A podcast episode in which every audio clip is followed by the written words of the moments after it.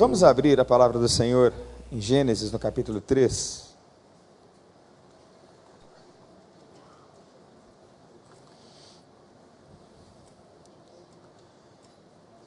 Gênesis capítulo 3.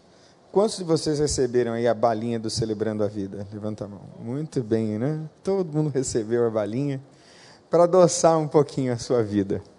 Só não deixe o papelzinho no chão, tá bom? Obrigado. Gênesis capítulo 3. Nós vamos ler a partir do primeiro verso, que diz assim: Ora, a serpente era o mais astuto de todos os animais selvagens que o Senhor Deus tinha feito. E ela perguntou à mulher: Foi isso mesmo que Deus disse? Não comam de nenhum fruto das árvores do jardim? Respondeu a mulher à serpente: Podemos comer do fruto das árvores do jardim. Mas Deus disse: Não comam do fruto da árvore que está no meio do jardim, nem toquem nele, do contrário vocês morrerão. Disse a serpente à mulher: certamente não morrerão. Pois Deus sabe, no dia em que dele comerem, seus olhos se abrirão e vocês, como Deus, serão conhecedores do bem e do mal. Quando a mulher viu que a árvore parecia agradável a paladar, era atraente aos olhos e, além disso, desejável para dela se obter discernimento, tomou do seu fruto, comeu e deu ao seu marido, que comeu também. Os olhos dos dois se abriram e perceberam que estavam nus, então juntaram folhas de figueira para cobrir-se. Quando o homem e sua mulher ouviram os passos do Senhor Deus, que andava pelo jardim quando soprava a brisa do dia, esconderam-se da presença do Senhor Deus entre as árvores do jardim. Mas o Senhor Deus chamou o homem e, perguntando, lhe disse: Onde você está? E ele respondeu: Ouvi teus passos no jardim e fiquei com medo porque estava nu e por isso me escondi. E Deus perguntou: Quem disse a você que você estava nu? Você comeu do fruto da árvore, da qual proibi de comer? Disse o homem: Foi a mulher que me desse por companheira que me deu do fruto da árvore e eu comi. O Senhor Deus perguntou então à mulher: Que foi isso que você fez? Respondeu a mulher: A serpente me enganou e eu comi. Então Deus declarou à serpente: Uma vez que você fez isso, Maldita é você entre todos os rebanhos domésticos e entre todos os animais selvagens. Sobre o seu ventre você rastejará e pó comerá todos os dias da tua vida. Porém, inimizade entre você e a mulher, entre a descendência e o descendente dela. Este ferirá a sua cabeça e você lhe ferirá o calcanhar. E a mulher ele declarou: Multiplicarei grandemente o teu sofrimento na gravidez. Com sofrimento você dará luz filhos, o seu desejo será para o seu marido e ele a dominará. E ao homem declarou: Visto que você deu ouvidos à voz de sua mulher, comeu do fruto da árvore da qual ordenei a você que não comesse, maldita é a terra por sua causa. Com sofrimento você se alimentará dela todos os dias da sua vida. Ela lhe dará espinhos e ervas daninhas, e você terá que alimentar-se das plantas do campo. Com o suor do teu rosto você comerá o seu pão, até que volte à terra, visto que dela foi tirado porque você é pó e ao pó voltará. Adão deu à sua mulher o nome de Eva, pois ela seria a mãe de toda a humanidade. Ora, o Senhor Deus fez roupas de pele e com elas vestiu Adão e sua mulher. Vamos orar. Fecha os teus olhos. Converse um pouquinho com Deus e peça a Deus para falar com você. Fecha os teus olhos. E pede ao Senhor para ministrar ao seu coração, para falar com você.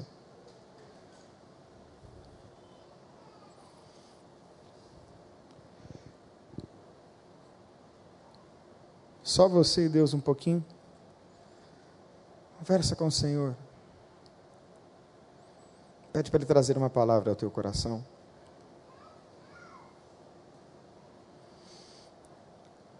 Pai, obrigado por esse dia, Senhor. Tão cheio de atividades, tão cheio de responsabilidades desde amanhã para muitos de nós, se não para todos nós. Obrigado, Senhor, porque amanheceu o dia e nós estamos vivos na tua presença. Aleluia, Senhor. Obrigado porque sempre é dia de recomeçar. Obrigado, Senhor, por mais uma oportunidade de aprender da tua palavra. Obrigado por esta igreja, por esta casa que nos acolhe, que nos recebe. E agora, humildemente, te pedimos, por amor de Jesus Cristo, fala ao meu coração e ao coração dos teus filhos que vieram para receber a tua palavra nesta noite, Senhor. A tua santa, bendita, gloriosa palavra. Assim oramos, ó Deus, no nome maravilhoso de Jesus. Amém. Nós temos um grande adversário. Um grande adversário espiritual. É um adversário externo a nós. É um adversário que milita, luta, batalha no mundo espiritual. É invisível aos nossos olhos, mas é real. Ele é real tanto quanto são reais as suas ações e os efeitos das suas ações são visíveis. Ninguém vê Satanás, mas nós vemos as obras das trevas todos os dias, todas as horas, a todos os momentos. E esse inimigo que está ao derredor, segundo a Bíblia, bramando como leão, buscando a quem possa tragar, ele muitas vezes encontra um inimigo dentro de nós, que são as nossas limitações, as nossas fragilidades e as nossas fraquezas. E nessa noite, nós vamos, nós vamos pensar juntos sobre o tentador, sobre a tentação e sobre os tentados. Porque se existe um tentador, existem mecanismos e estratégias para alcançar o tentado. Então nós vamos pensar um pouco sobre este nosso adversário, sobre essas estratégias e como se livrar delas no nome de Jesus. Amém? A primeira estratégia importante do tentador, e ele é especialista nisso, é que ele semeia sementes de dúvida. Ora, a dúvida é o oposto da fé. E a nossa jornada é uma jornada de fé. O justo da sua fé viverá. E nesse diálogo inicial com Eva, Satanás, que é esse adversário que possui este animal, que segundo a Bíblia era o mais esperto, e Deus permite que isso aconteça, para que nós estejamos muito conscientes de que o diabo é esperto, é astuto, ele arma armadilhas na certa para nos prender e para nos pegar.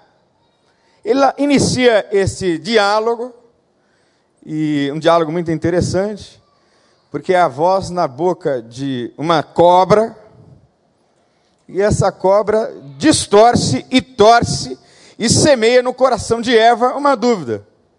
Qual é a dúvida? Foi isso mesmo que Deus disse? Não comam de nenhum fruto das árvores do jardim. Será que foi isso mesmo que Deus disse? Será que é isto mesmo que está ordenado? E Eva disse: Não, não foi isso. O que Deus disse foi que a gente poderia sim comer de todas as árvores, mas desta aqui não. Ora, a dúvida, muitas vezes, é irmã da curiosidade. Cuidado, irmão, com aquela curiosidade excessiva que pode levar você a caminhos que não tem volta. E o diálogo segue. Segue e Eva é levada a um segundo nível na arte do tentador de tentar. Ele distorce e relativiza a verdade. Preste bem atenção no que eu vou dizer. O diabo faz assim, olha. Ele pega uma coisa que é parcialmente verdadeira, coloca uma mentira no meio, depois ele emenda com outro pedacinho de verdade e com mais um pedaço de mentira. E aí fica difícil discernir o que é verdadeiro do que é falso, o que é justo do que é injusto o que é santo do que é impuro.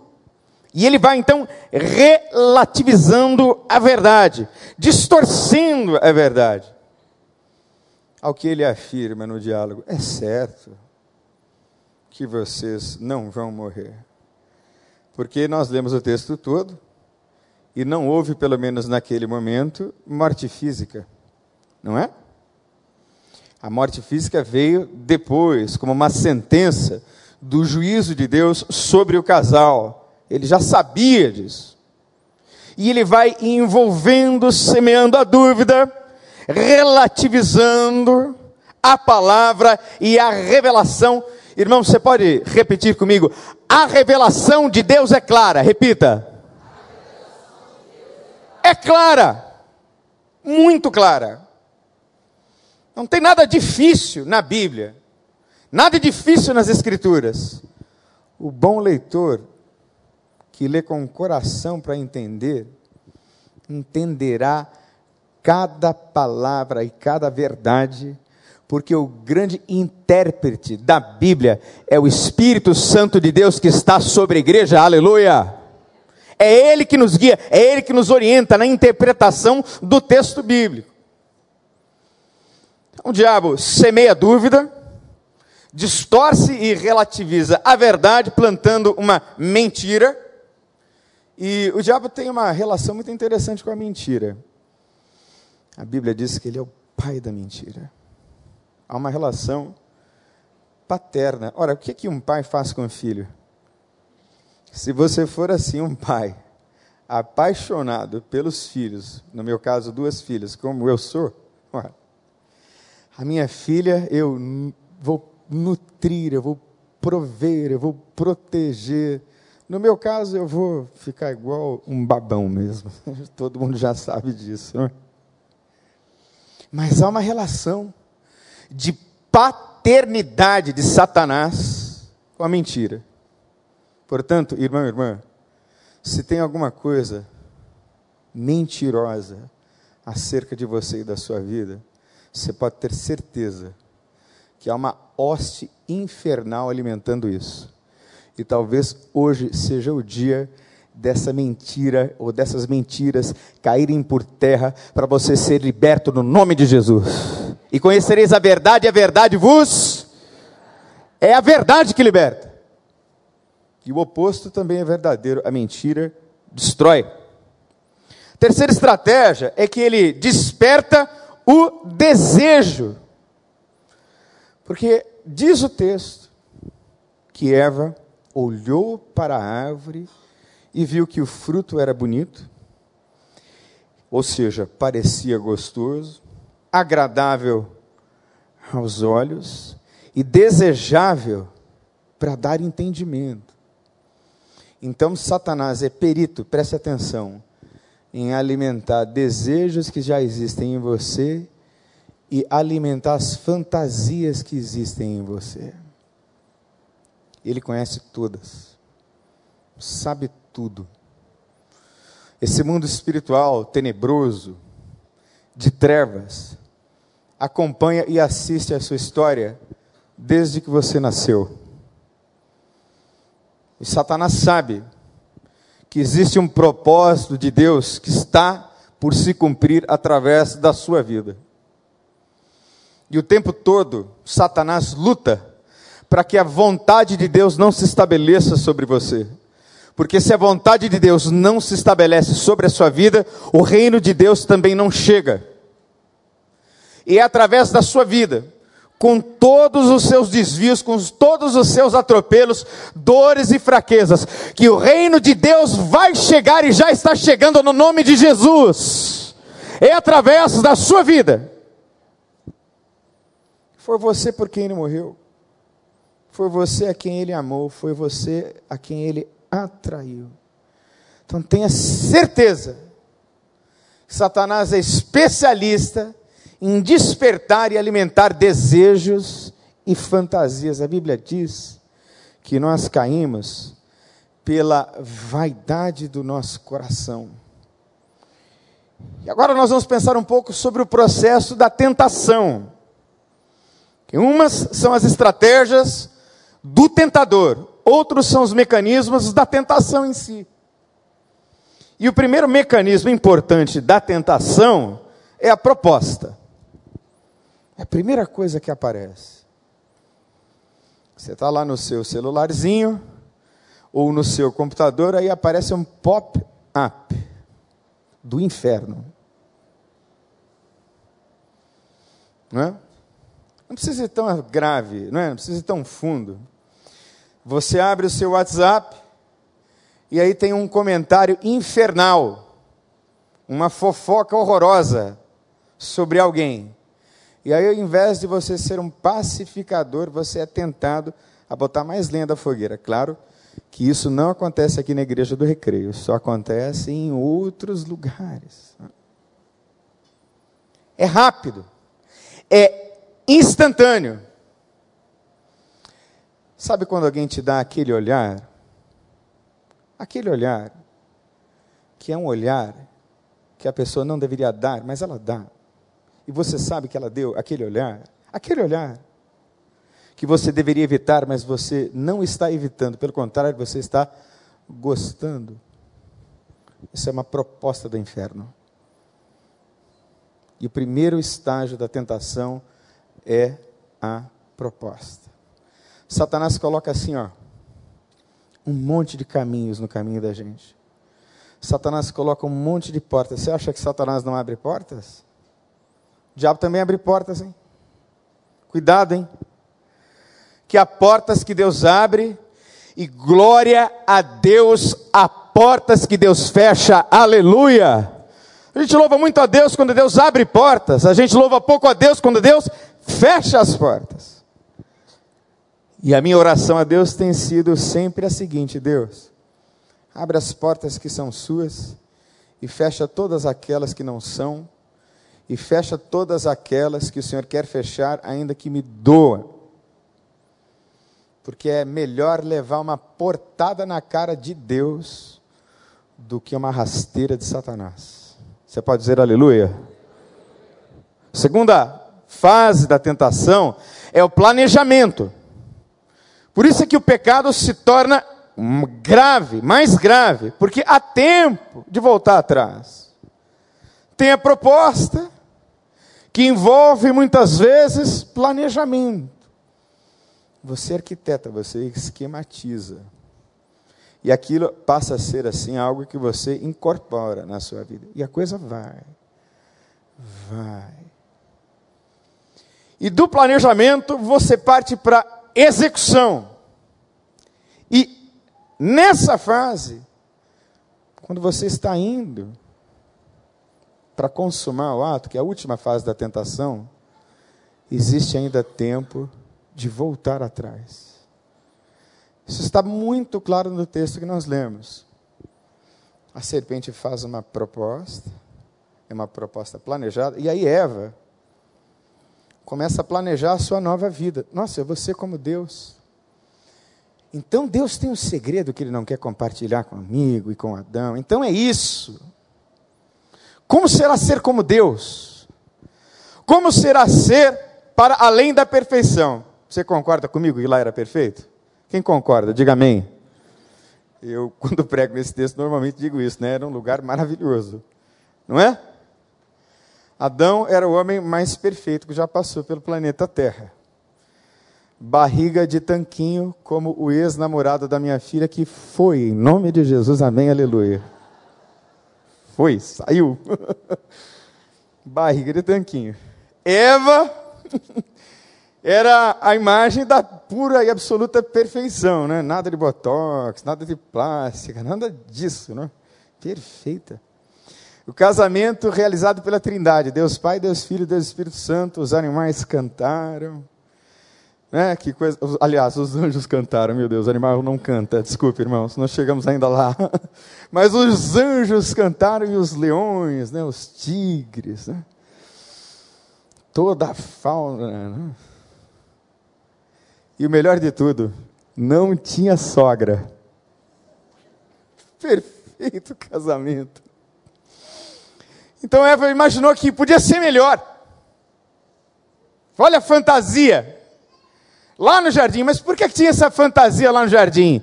É porque Deus criou seres livres. Você foi criado livre.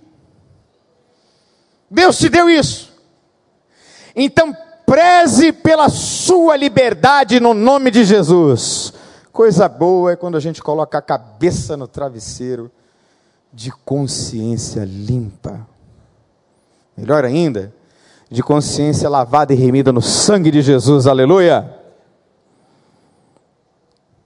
E agora nós vamos falar um pouquinho sobre os tentados que somos nós, seres humanos. Primeira coisa sobre os tentados, irmãos, é que a responsabilidade do tentado é resistir, porque você vai ser tentado. Não tem jeito.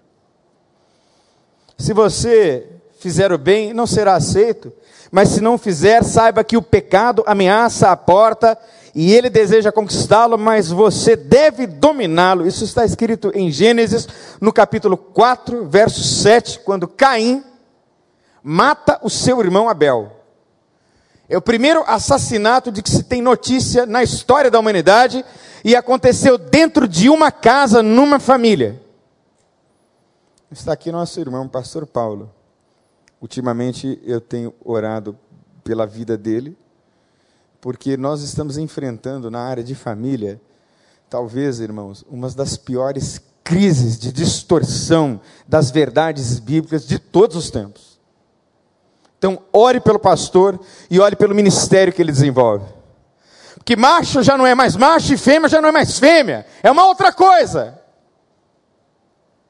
Esquisita. A verdade cada vez mais distorcida. De dar, desculpe irmãos, a minha palavra forte, de dar nojo. Não das pessoas, mas da ideia infernal que distorce a imagem e a semelhança de Deus sobre a qual homens e mulheres foram criados. Isso é que chega da ira na gente. Mas aconteceu lá na casa de Adão. O desejo, ele vem sobre nós com uma força avassaladora. Por isso é que eu disse que às vezes o nosso pior inimigo não é apenas o diabo, porque a Bíblia diz que se nós resistirmos ao diabo e humilhar, nós nos humilharmos diante de Deus, o diabo vai fugir de nós. Ele foge. Muitas vezes nosso próprio inimigo são os nossos próprios desejos, estão dentro da gente. É difícil da gente se domar, se dominar. Isso é que torna essa luta espiritual, essa batalha espiritual tão complexa. E Satanás, como eu já disse, vou dizer de novo, nos assiste desde que a gente nasceu. Ele também assiste a história das nossas gerações, já viu? Famílias de alcoólatras. Se perpetua a mesma condição.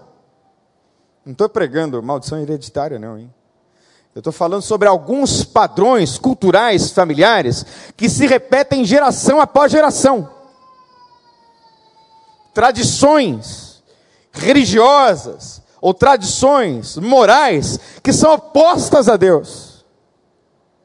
Cansei de ver o tráfico de drogas sendo entregue de pai para filho, esquemas de corrupção sendo entregues de pai para filho. Precisa ir longe? É só ligar agora, daqui a pouco, lá no Jornal das 10, você vai ver. Pai e filho envolvido, na mesma trama, na mesma sujeira, de geração a geração. Então, o inimigo está dentro da gente, a responsabilidade sua é de resistir. Resista, meu irmão, no nome de Jesus, resista. Cada qual dentro da sua área de fragilidade.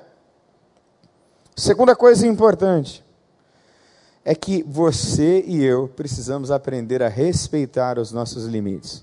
Se você ler direitinho a Bíblia, você vai conhecer muito a Deus, obviamente, mas você também vai se conhecer. Você vai conhecer você mesmo.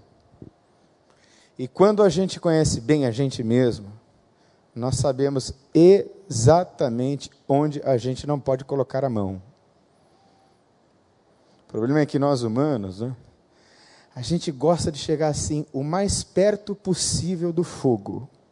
A gente gosta né, de testar o fogo.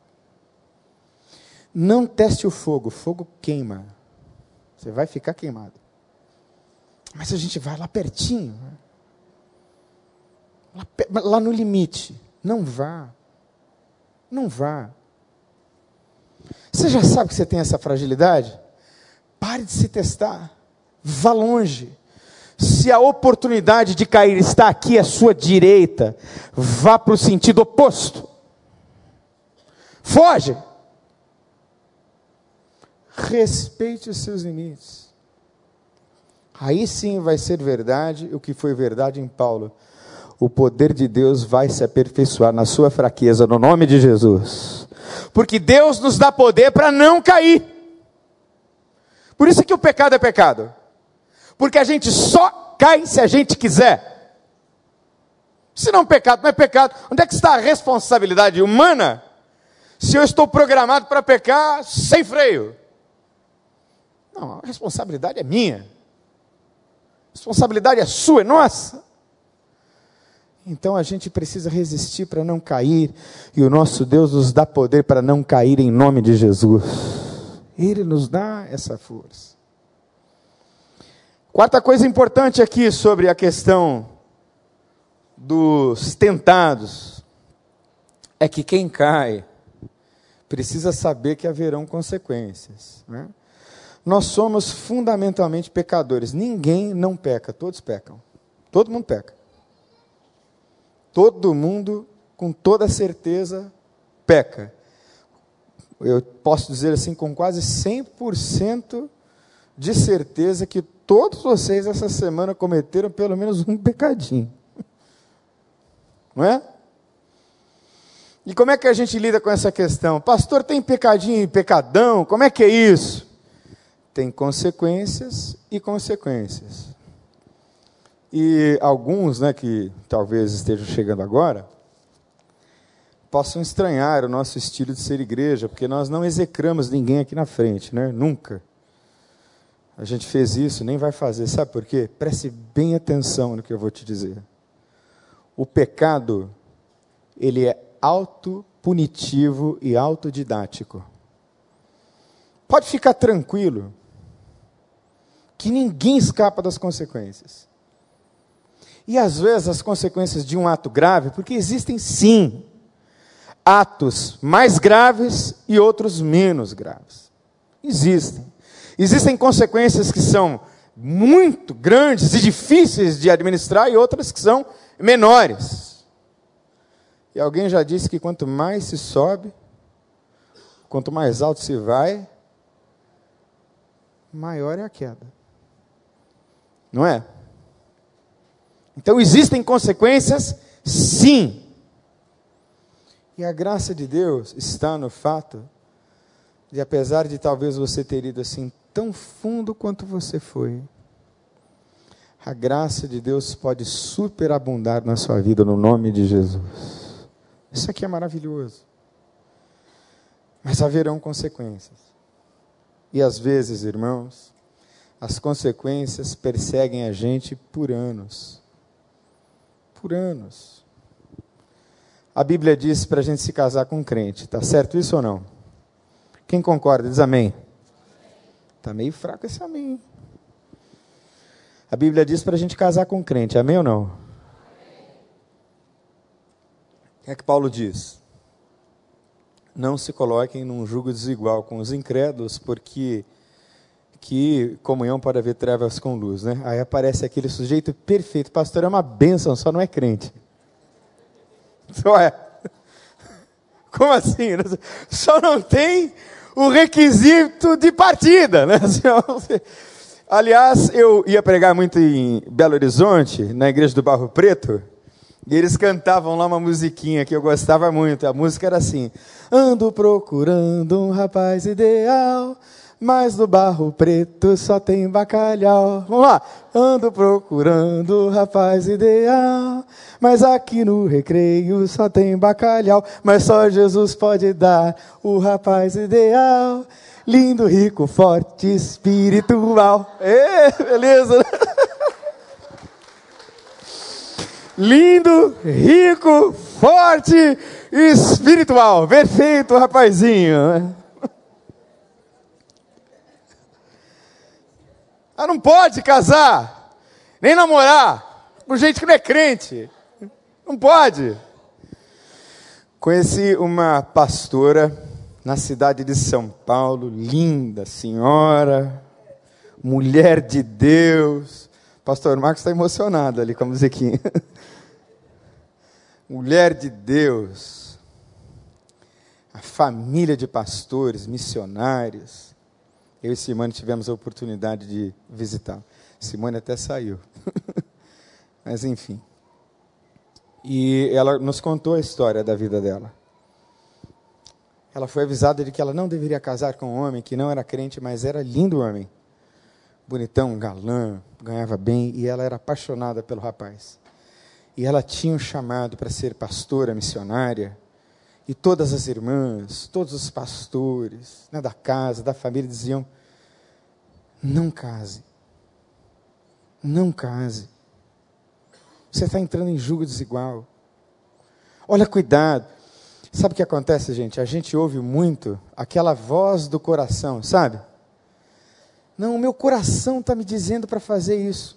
Sabe o que a Bíblia diz que o nosso coração é? Perverso, enganoso, cheio de corrupção. Então não é para ouvir a voz do coração, é para ouvir o que a palavra diz e a voz dos homens de Deus ao seu redor. É na multidão dos conselheiros que há sabedoria. Você vai tomar uma decisão tão séria assim? Ouça um homem de Deus. Tem uma frase de Sartre que era ateu, mas é uma frase muito interessante. Sabe qual é a frase? Nós escolhemos o conselho quando escolhemos o conselheiro. Então você vai lá na amiga da esquina para ouvir o que ela tem a dizer sobre a sua vida. Vai ficar com aquele conselho que a gente já vai buscando, né, inconscientemente, uma liberação para a gente fazer o que a gente quer fazer. A gente quebra a cara. Por isso é que às vezes os pastores que agem como profetas são tão mal interpretados. A gente passa assim muito rápido de herói a vilão, rápido. Mas a gente já está acostumado com isso. Que a gente tem que dizer a verdade. E ela se casou com um rapaz tão bonitão. Né? Ele disse assim, ó, pastor impetrou a bênção sobre o casal. Ele disse assim: Ó, olha aí, ó, para a tua igreja, que você nunca mais vai pisar na igreja a partir de hoje. Se revelou lá no altar.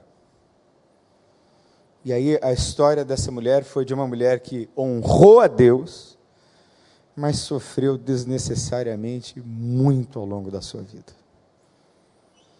Então, Deus nos dá poder para não cair. E a gente precisa tomar muito cuidado com as consequências que às vezes seguem a gente a vida toda. Se você cair, e é o que essa história nos mostra, confessa logo.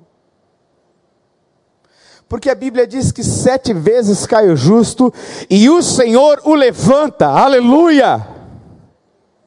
Tão importante para Deus não é que você caiu. Deus não está assim olhando para você com o nariz torcido. Deus não está olhando para você com náusea e com raiva de você. Deus está olhando você com amor. Como um filho que está perdido, está ferido, está machucado. Porque quando Deus chega na cena do jardim, ele não chega, como a gente diz aqui no Rio de Janeiro, quebrando tudo, não é?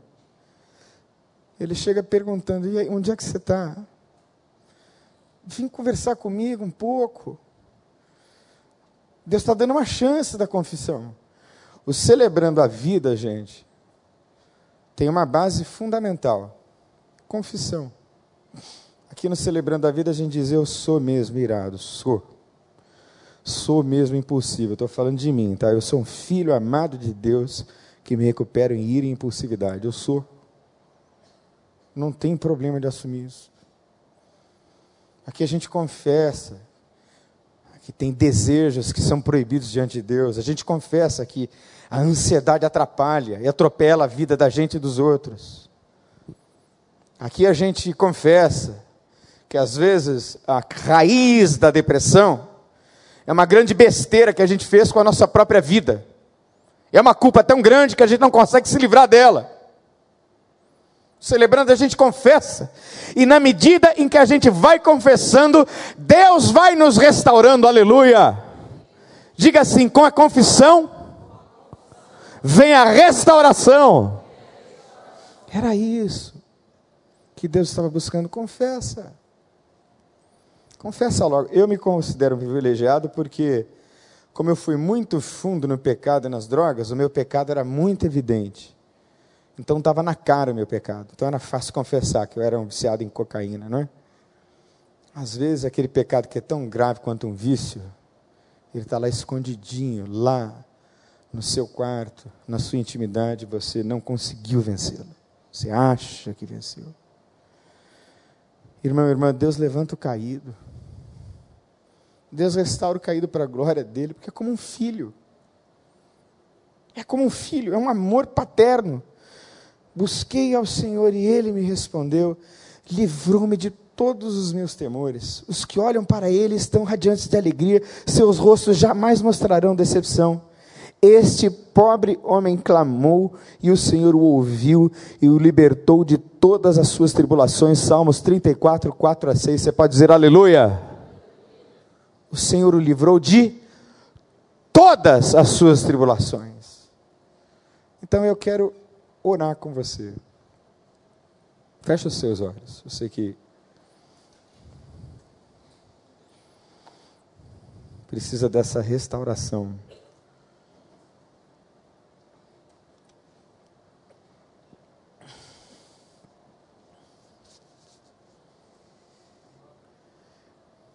Fecha aí os teus olhos.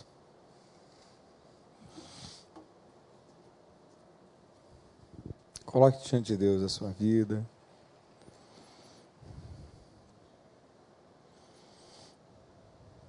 Não faça como Adão, como Eva. Se esconderam de Deus. Quem é que pode se esconder completamente nu diante de Deus, espiritualmente nu? A Bíblia diz que todas as coisas são conhecidas dele. Por isso é que Paulo diz que todas as coisas estão nuas e claras aos olhos daquele a quem nós haveremos de prestar contas. Então não tem que esconder de Deus nada. Então, se você quer força para se restaurar, força para se levantar, você veio no lugar certo. Aqui não é lugar de condenação. Aqui não. Aqui não é lugar de apontar dedo. Aqui não é lugar de ninguém se nivelar por cima. Aqui todo mundo é igual, pecador igual. Aqui é lugar de graça, de vida, de restauração, de renovo de Deus, de recomeço, de levantar-se. Que Deus faz peles casacos de peles de animais para os dois, cobre os dois. Com o coração doído é que Deus diz: vocês vão ter que sair, nós vamos ter que expulsar vocês. É a consequência, mas a consequência vem com o casaco de pele. Vem com a graça junto. Eu sei que está doendo. Mas Deus vai dar um casaco para você nessa noite, em nome de Jesus. Cobrir você abraçar você. Então, se você gostaria que nós orássemos pela sua vida, ministrássemos sobre a sua vida, eu quero que você faça um gesto muito simples. Queria que você levantasse uma de suas mãos assim. Pastor, Deus falou comigo essa noite. Levanta a sua mão. Graças a Deus. Vamos ficar em pé. Vamos adorar ao Senhor um pouquinho. Renova-me. Você que levantou a sua mão. Vem cá, eu quero orar rapidamente com você. Vem aqui na frente. Já não quero ser igual.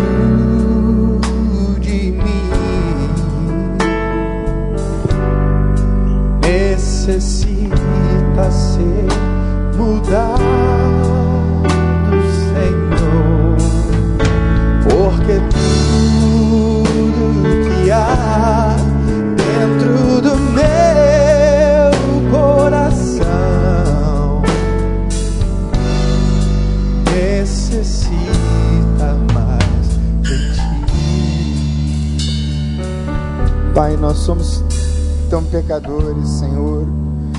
Obrigado porque a tua palavra que nos revela que o nosso coração é perverso, o Senhor conhece, Senhor, o nosso coração tão enganoso. Obrigado porque nesta noite, Senhor, não é o juízo que nos faz constrangidos na tua presença. Não, Senhor. É a tua graça e alegria da restauração. Aleluia, Senhor. Ah, Deus, quantos estão sofrendo com consequências de escolhas erradas lá atrás. Eu te peço, Senhor, que o Senhor os alivie nessa noite em nome de Jesus. Dê a eles de novo uma esperança, Senhor, sonhos da tua presença. Renova, restaura a vida dos teus amados para a glória do teu nome, Senhor. Ó oh, Pai, livra-os do mal. Livra-os do mal, porque o teu é o reino, o poder e a glória para sempre, Senhor e venha sobre eles com a tua vontade boa, perfeita e agradável, Senhor. Obrigado por este tempo de adoração e de aprendizado na tua palavra, pois assim nós oramos no nome de Jesus. Amém.